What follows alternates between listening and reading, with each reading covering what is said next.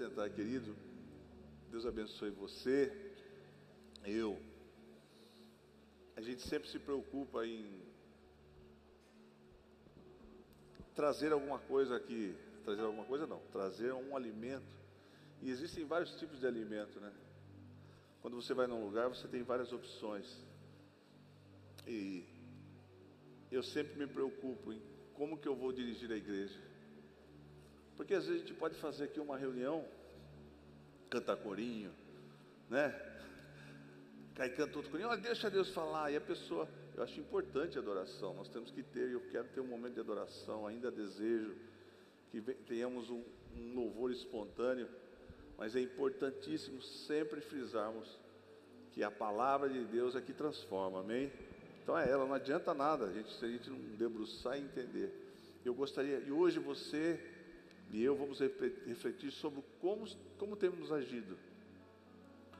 Será que você vem na igreja para olhar por nada? Ou... Às vezes tem múltiplos interesses, mas o interesse tem que ser só um. E o entendimento tem que ser só um. Eu vou à casa de Deus para cultuar a Ele. Porque a palavra, porque desde a igreja primitiva nós aprendemos que nós temos que estar em comunhão para o quê? Para adorar a Deus. Porque ali o Senhor ordena a bênção e a vida, e ali o Espírito Santo fala conosco. Jesus ia na sinagoga, ele lia o que, irmãos? Ele lia a palavra de Deus. E no momento que o Espírito Santo está atuando, acontecem curas, acontecem milagres, amém? Jesus não tinha um ministério específico de cura. A palavra de Deus dizia que Jesus saía a ensinar, e no caminho ele curava as pessoas. Amém? Por isso que é importante. As pessoas às vezes só querem bênção, só querem cura, só querem ser servidos. Sento aqui e eu quero bênção. Não. Jesus vai falar comigo com você que a proposta é outra, não é essa a proposta. Hoje nós vivemos uma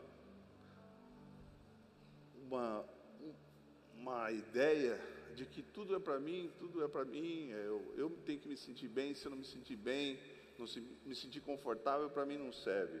E não é assim. O Evangelho é diferente. E nós sempre somos, tem, às vezes a gente tem um momento de orgulho, de pensar que nós somos autossuficientes. Sabe quem que era assim? Pedro. Pensa numa personalidade difícil. Um homem que se achava. Você já conheceu alguém que se achava, que se acha? Já conheceu? É chato pessoa se acha, eu sou capaz. Eu lembro, até vi um, um exemplo, nós somos da, da geração do Romário. Quem é da geração do Romário? Jogador de futebol. E teve uma vez que o Brasil, não sei se você sabe, o Brasil, a seleção brasileira, sempre participou de todas as Copas, o único país do mundo. E teve uma época que, antes de uma Copa do Mundo, nas eliminatórias, o Brasil precisava ganhar do Uruguai e tinha que ganhar, se não ganhasse, não ia para a Copa. E Romário foi e jogou muito, fez dois gols lá. E acabando o jogo, ele disse assim: Deus, quando olhou para a terra e apontou para mim e disse assim: Esse é o cara. Olha, olha a petulância da pessoa, né?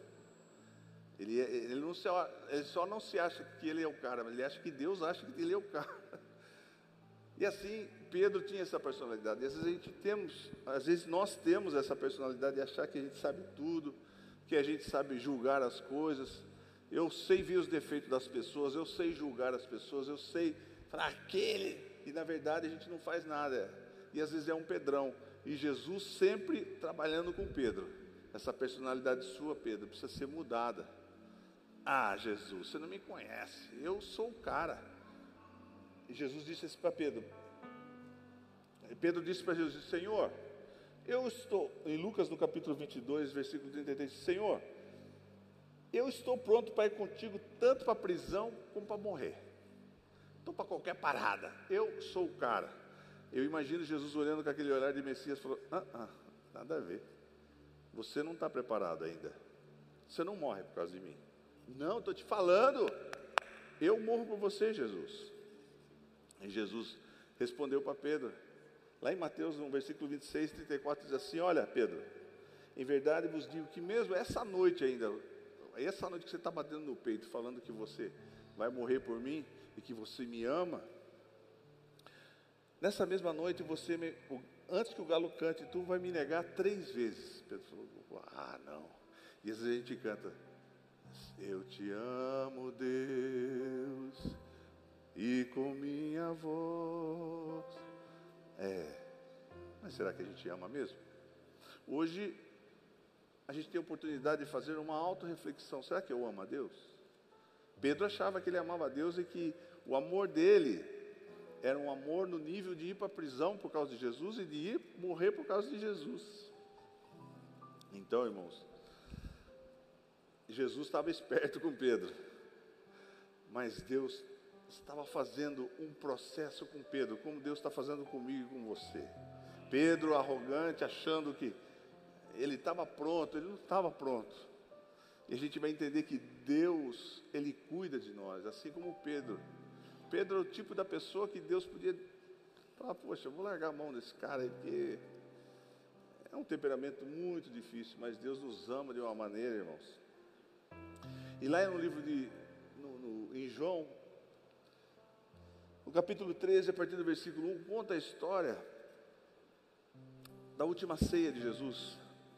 Então diz assim que, no versículo 1, antes da festa de Páscoa, sabendo Jesus que era chegado a sua hora de passar desse mundo para o Pai, e havendo amado os seus, os seus que estavam no mundo, amou-os até o fim.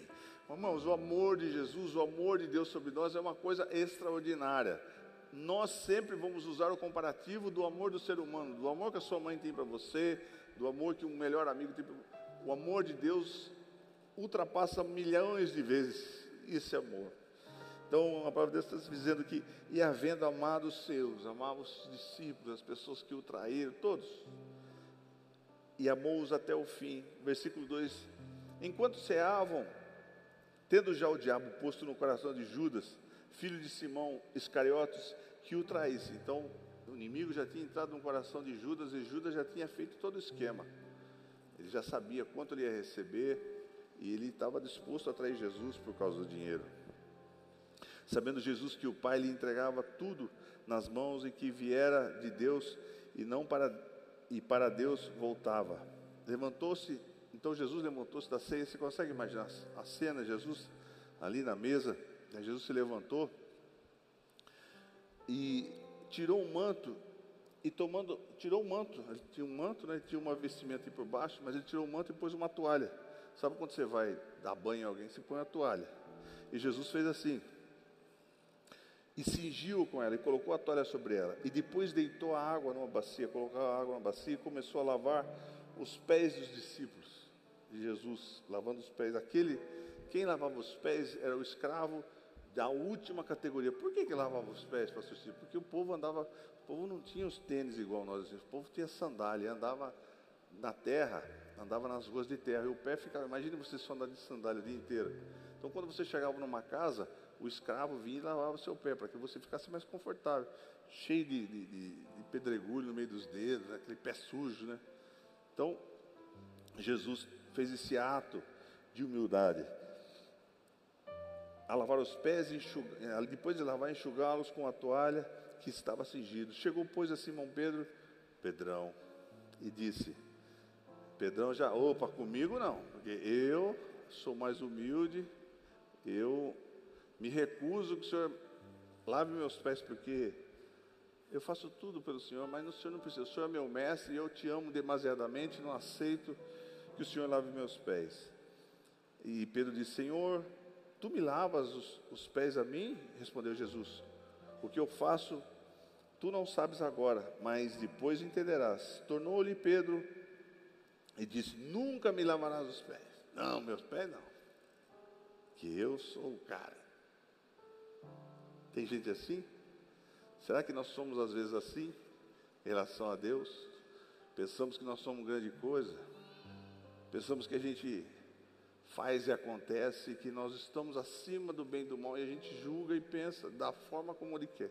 Jesus, num ato de humildade, e Pedro ainda queria contestar essa atitude de Jesus. Respondeu Jesus: O que eu faço tu não sabes agora, mas depois você vai entender.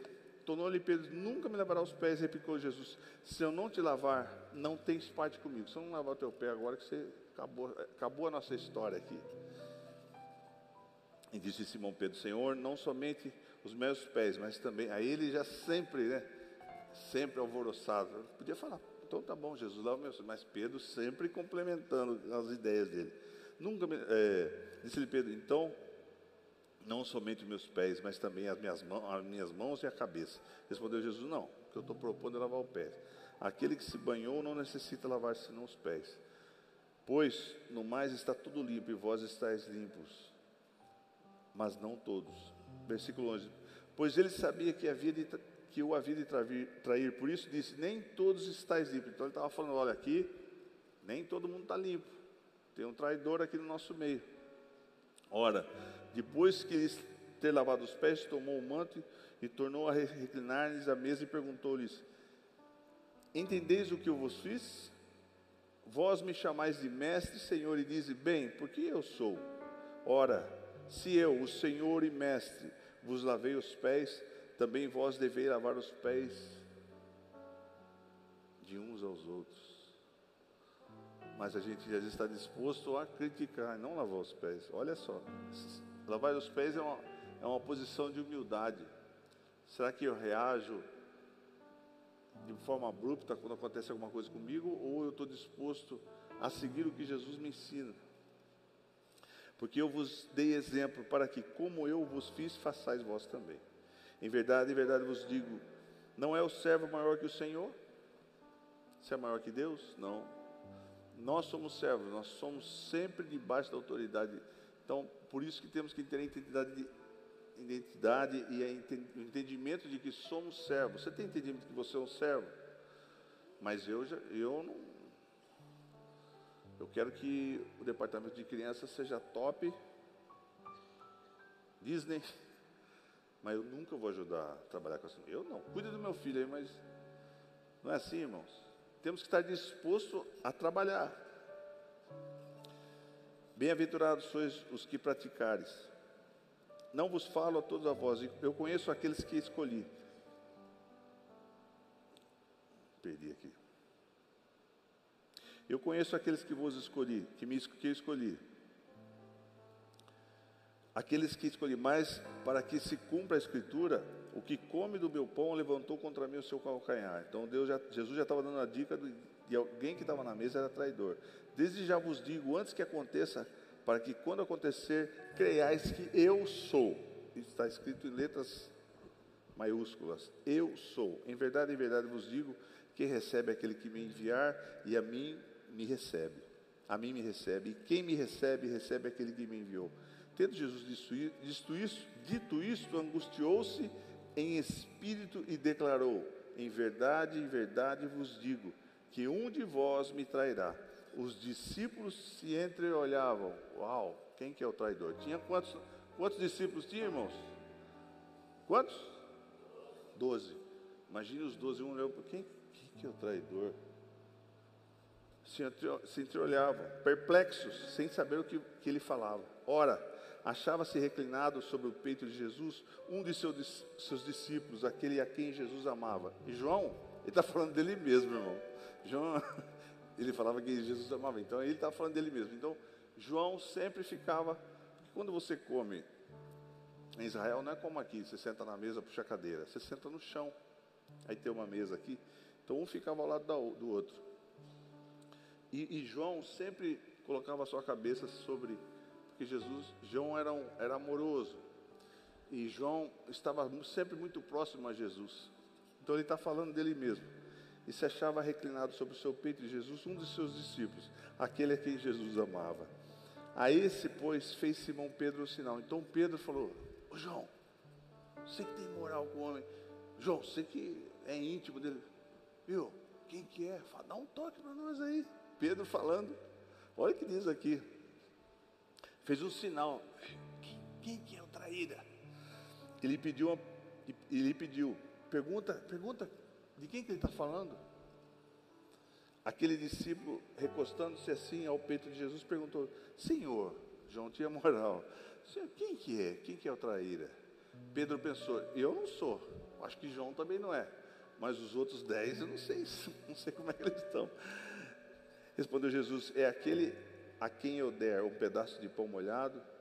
pedaço molhado. Tendo, pois, molhado um pão, um bocado de pão, deu a Judas, filho de Simão Iscariotes. E a palavra de Deus diz que Judas saiu desesperado já para fazer tudo que ele tinha para fazer.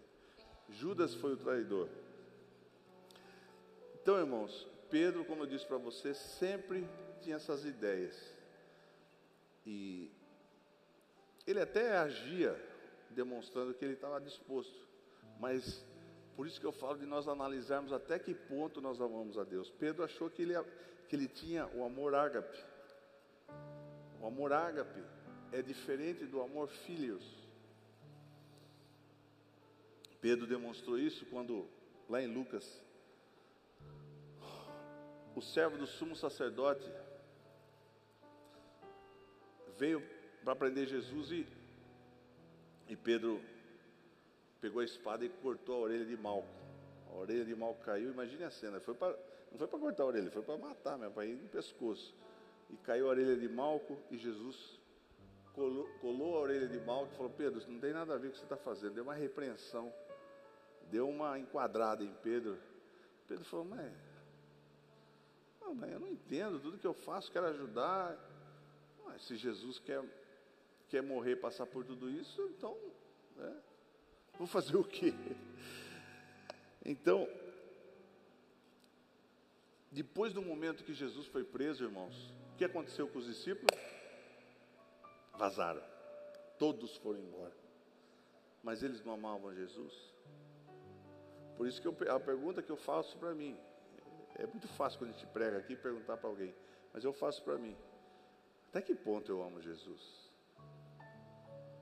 Na hora do vamos ver mesmo, os discípulos demonstraram que não estavam com Jesus. Todos, todos.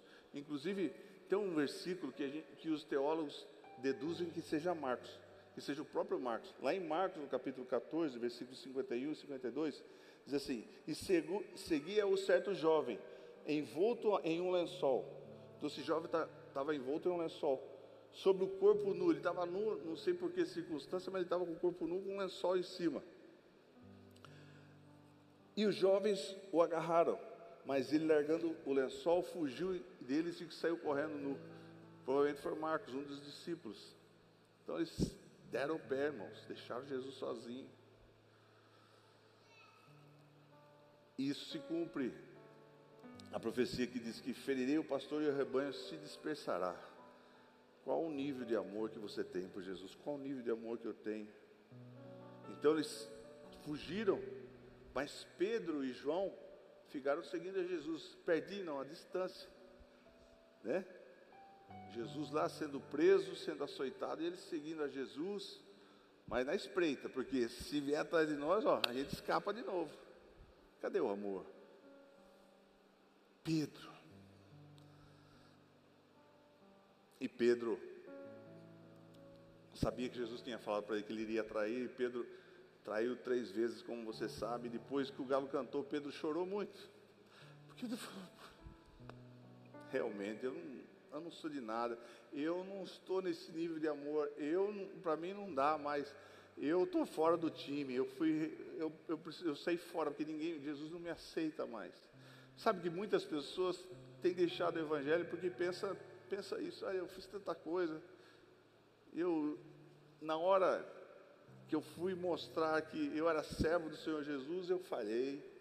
Eu errei, traí a Jesus. Momentos que eu penso assim, puxa, eu não vou pecar, mas eu pedi para minha própria carne acabei pecando de novo. E Jesus acho que não quer mais nada comigo. E Pedro, acho que para mim acabou. E muitas pessoas estão por aí, sabe? Porque acham que o nível de pecado que elas fizeram é muito alto e jamais será aceito novamente. E Pedro desistiu de tudo, e Pedro foi fazer o que? Foi pescar, porque ele não se achava mais discípulo. Mas Jesus tinha amor por Pedro. E Jesus tem um amor por você que acha que tudo está acabado pelo fato de você ter feito um pecado que você acha que é muito grave. Mas o amor de Deus está trabalhando com você ainda. E Pedro tinha desistido de tudo. Imagina a situação de Pedro, uma angústia, uma tristeza tão grande.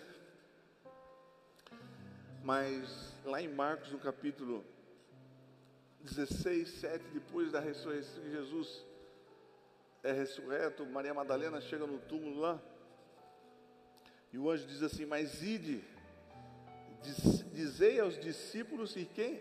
e a Pedro, só citou o nome de Pedro, que ele vá diante de vós para a Galiléia, ali o vereis, como ele vos disse. Então Jesus não tinha desistido de Pedro, e Jesus não desiste de você, não desiste de mim. Enquanto há vida, enquanto há momentos de arrependimento, Jesus está comigo, está com você. Ele quer continuar o plano. Qual era o plano de Jesus para com Pedro? Ser pescador de homens. Só que Pedro falou: não sou digno, não adianta. E acabou. Mas Jesus foi lá no Mar da Galileia, se encontrou com os discípulos e, e Jesus queria um momento com Pedro sozinho. E Jesus foi tratar com Pedro em João, no capítulo 21, versículo 15. Depois de terem comido, Jesus perguntou a Simão Pedro: Simão Pedro, Simão, filho de João, ama-me mais do que a esses? Você me ama mais que esses aí, que todo mundo? Respondeu-lhe: Sim, Senhor, tu sabes que eu te amo. Só que aí, no grego, tem três qualidades de amor. Tem o amor eros, o que é o amor eros? É o amor entre o homem e a mulher. Eros é o amor romântico. Ele é um, caracterizado pelo romance, pela paixão e pelo desejo, além de estar associado ao prazer, à atração física. Esse é um tipo de amor, amor eros. Outro amor é o filha, filhos, é o filha, que significa o amor da amizade. Porém, não se remete apenas ao termo filha engloba também a lealdade à família, à comunidade. Dessa forma, o termo trata apenas sobre a ação que o agente pratica, mas além disso é preciso também visar o bem-estar do outro. Então Jesus está perguntando, viu? E o outro amor é o amor ágape, que era o que Jesus estava dizendo. O amor ágape, no grego moderno, significa essa palavra usada em diversas formas, em variadas fontes literárias, incluindo a Bíblia. Esse é o amor por todos os seres. O verdadeiro ágape é caracterizado por uma conexão a natureza, a humanidade, o universo. Para muitas pessoas, ele pode representar o amor de Deus. Aliás, ele representa o amor de Deus pelo ser humano, do Pai, Deus Pai por todos, o amor de Jesus com os seus discípulos. Então, Jesus estava se referindo ao amor ágape. E Pedro respondia com amor filhos. É como você chegar com uma esposa chega para o marido e fala: Amor, você me ama? Ele fala: Eu tenho uma grande consideração por você. Vai tomar um tapa na cara, né, irmãos? Ele está falando do amor ágape. E Pedro sempre respondia com amor, com amor filhos. Então, perguntou a segunda vez: Simão, filho de João, ama-me? E ele: Sim, eu gosto do Senhor. Tu sabes que eu te amo, que eu gosto. Tu sabes que eu gosto do Senhor. Mas ele não respondeu com amor. Por quê? Porque ele fazia uma alta reflexão e falava: Eu não tenho condição de ter esse nível de amor que ele está me pedindo. Eu só posso amar com filhos, é o máximo que eu posso dar. Mais que isso, não tem como oferecer. E Jesus pergunta pela terceira vez: Viu, viu Simão, filho de João, ama-me? Aí Pedro se entristeceu, porque Pedro falou: O que, que eu vou responder? Eu não tenho como responder. Eu, eu sei o que eu fiz, eu falei que amei, eu falei que eu estava junto, eu falei que estava disposto a morrer, mas realmente não amo, porque na hora do, da prova eu fui reprovado. Então Pedro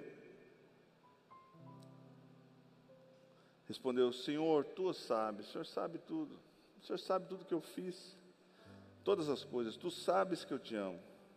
Disse-lhe Jesus: Apacenta minhas ovelhas. Todas as vezes que Deus perguntou, que Jesus perguntou para Pedro, Pedro falava: Eu te amo. E Jesus dizia: Então, apacenta as minhas ovelhas.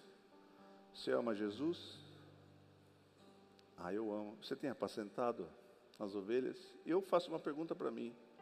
Não, eu quero ser apacentado, mas eu não apacento ninguém. Então, quem ama Jesus verdadeiramente, ele apacenta as ovelhas. Você tem apacentado os seus parentes, a sua família, os próximos a você, Deus vai cobrar isso de você.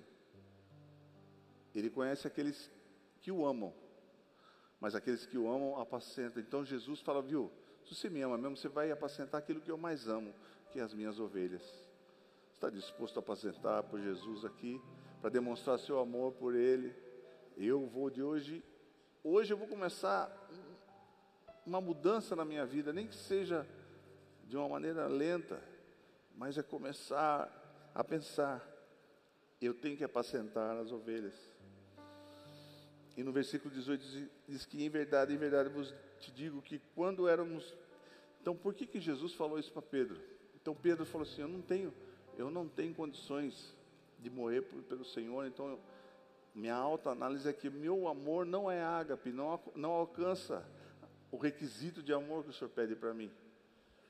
E, consequentemente, eu não tenho condições de apacentar as suas ovelhas. E Jesus falou: Não, você não está entendendo nada. Eu não desisti de você. Aí ele diz no versículo 18: Em verdade, em verdade te digo que quando era mais moço, Pedro, quando você era mais moço, quando você é jovem, quando, quando a gente é jovem, ele diz assim: te cingias a ti mesmo. Quando a gente é jovem, a gente troca de roupa nós mesmos, né, irmãos? Fica idoso. Quem vai trocar sua roupa? Quando você e eu ficamos idosos mesmo, a gente não tem mais, a gente vai depender das pessoas. Então Jesus está falando como que é. Sabe aquelas pessoas que pegam uma pessoa idosa, deixa eu levar ele para tomar um sol, pega na cadeira de roda, deixa no sol, esquece ele lá. Daqui a pouco ele está. Então assim era Pedro, Jesus falando, viu? Quando você era mais moço, você se vestia a si mesmo, se cingia a si mesmo e andava para onde quer que você queria, ia para lá, ia para cá. Mas quando fores velho, entenderás, estenderás as mãos, e o outro te cingirá e te levará para onde tu queres. Então, quando você ficar velho, você só vai levantar as mãos e falar, viu, me veste, eu vou levar, e, e você vai ficar dependendo para onde que ele vai te levar. Por que isso? Porque, ora, isso lhe diz significado com que morte havia Pedro de glorificar a Deus. Porque Pedro depois passou por um processo. Depois que Pedro começou a amar a Deus com amor ágape, o amor que Deus queria, ele resolveu morrer por Jesus, não é de qualquer maneira. Existe uma coisa, você vai morrer por mim de qual maneira? E Pedro escolheu, eu vou morrer crucificado. Não é, de, não é de Jesus, não, mas é de cabeça para baixo. Você entendeu o processo? Como que Pedro conseguiu alcançar da mesma forma? Deus está trabalhando comigo com você. Nós estamos crescendo nesse entendimento de amor a Deus todos os dias. Quando nós vemos o trigo, quando você passa, a pessoa que faz análise de trigo, irmãos, quando o, trigo tá, está verde ainda para não ser colhido, o pessoal entra de caminhonete, pô, se, se você vê uma plantação de trigo, vai embora, você não vê, é uma vista tão. Então, o agrônomo ele precisa analisar o trigo. Então ele pega a caminhonete e entra dentro da, dentro da plantação e passa a roda em cima do, do trigo. Ele vai lá no meio para pegar uma semente. Você fala, puxa, mas quanto trigo ele perdeu? Andou 5 quilômetros, os pneus da caminhonete pesada, amassou todo o trigo. Esse trigo não volta mais. Sei que se engana, esse trigo volta. Sabia? Por isso que Deus não desiste de você. Olha, olha o que diz Isaías. A, mas o trigo, quando que o trigo não volta mais? É quando ele já está maduro e o caule dele é amassado. A cana, olha o que diz Isaías 42, 3. A cana trilhada, a cana que passou na trilha, não a quebrará. Então Deus não vai. Se você está num momento de queda, num momento de de falhas, no momento de adversidade que você olha para você mesmo e fala: Eu sou um derrotado, eu não consigo vencer essas situações, essas tentações, eu estou quebrado. Jesus está dizendo para você nessa noite: Você não está quebrado ainda, porque a cana trilhada ele não vai quebrar, porque se você quebrar o caule do trigo, ele nunca mais levanta. mas enquanto não for quebrada, você se levanta de novo e dá frutos, amém? Então Isaías está dizendo para mim e para você: a cana quebrada, a, cana trilhada não quebrará, nem apagará o pavio que fumega. Pastor, eu perdi o fogo do Espírito, só tem a fumacinha, só está subindo a fumaça. Deus vai fazer assim, não, Ele vai fazer com esse fogo, que esse fogo volte a queimar novamente no seu coração. Você que sentiu a presença do Espírito Santo há muito tempo atrás, só está fumegando. Às vezes tem aquele fogo do seu lado, mas você só está fumegando. Hoje é dia de você despertar e começar a receber o fogo do Espírito Santo. Porque Deus não desistiu de você, assim como Deus não desistiu de Pedro. Ele não vai apagar o pavio que fumega trará juízo segundo a verdade. Então Deus conhece o nosso coração. Amém. Primeira coisa, nós temos que avaliar, fazer uma análise sobre o nosso amor por Jesus. Até que ponto? Será que eu tenho crescido? O reflexo do meu amor por Jesus é apacentar as ovelhas. Será que eu tenho feito isso? Será que eu tenho feito isso? Isso é uma reflexão. E a segunda reflexão dessa mensagem é: o nosso amor por Jesus pode crescer.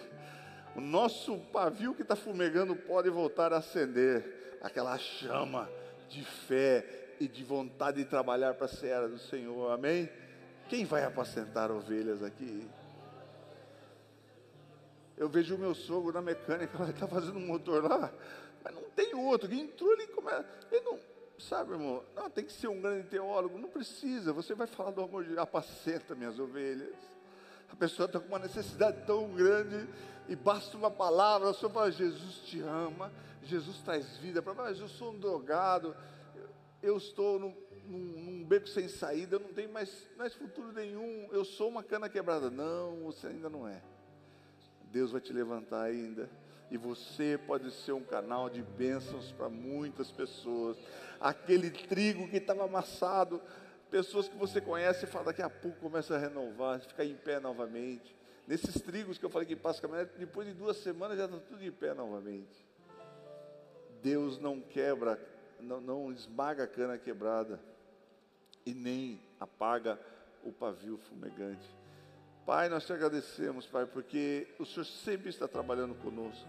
Precisamos analisar o quanto nosso amor é verdadeiro para contigo e entender que, mesmo com os tropeços, mesmo com as dificuldades, com as nossas falhas, o Senhor conhece o nosso coração. E nós temos que estar num caminho de aperfeiçoarmos cada dia mais, deixarmos do pecado cada dia mais, buscarmos a proximidade contigo cada vez mais e fazermos a tua obra, Pai. Proclamar, cuidar das tuas ovelhas, cuidar daqueles que tu amas cuidando, levando o Evangelho a quem precisa, falando do teu amor a quem está morrendo solitário, sem conhecer esse amor maravilhoso. Fala aos corações, fala àqueles que estão nos assistindo, Pai, aqueles que já desistiram de tudo, que pensam que Deus não vai olhar nunca mais para ele aqueles que estão se sentindo como Pedro, fora, está fora, rejeitado, nunca mais vai voltar para o aprisco. Hoje é dia de voltar para o aprisco. Hoje é dia de você dizer: Senhor Jesus, me perdoa.